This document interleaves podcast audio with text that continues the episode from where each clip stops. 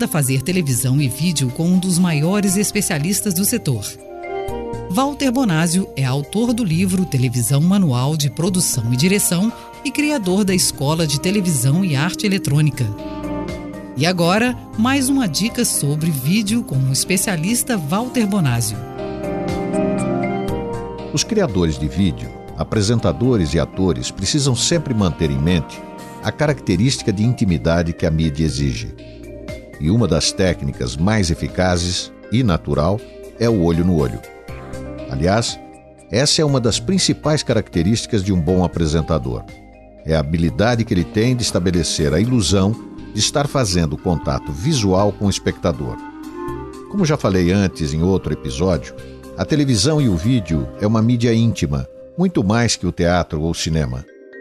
As razões para esta intimidade têm a ver tanto com o ambiente em que ela é vista, que é normalmente numa sala, no quarto, ou a menos de 3 metros de distância, ou vídeo, que é visualizado a menos de 30 centímetros da tela do computador, do tablet ou do celular. Nós temos que lembrar que a câmera tem lentes e as lentes ampliam nossos gestos e movimentos. Por isso, quanto mais agitada a pessoa estiver em frente à câmera, mais irá transparecer na tela, e esse nervosismo acaba passando a quem está assistindo. Como já é conhecido o ditado popular, os olhos não mentem, eles revelam nossos pensamentos. Eu costumo orientar os apresentadores novatos a visualizar na lente a imagem de alguma pessoa que deixa ele ou ela mais calmo.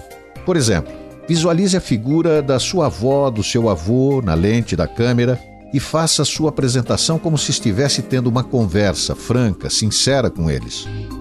Você vai perceber que quando você usa essa técnica, a sua mensagem fica muito mais natural e passa mais credibilidade.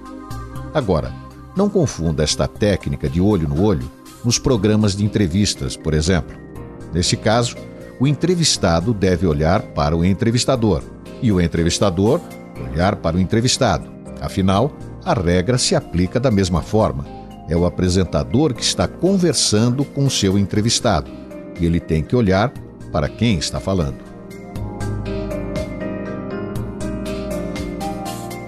Você acabou de ouvir o podcast Escola do Vídeo com o especialista em comunicação e produção de televisão, Walter Bonásio.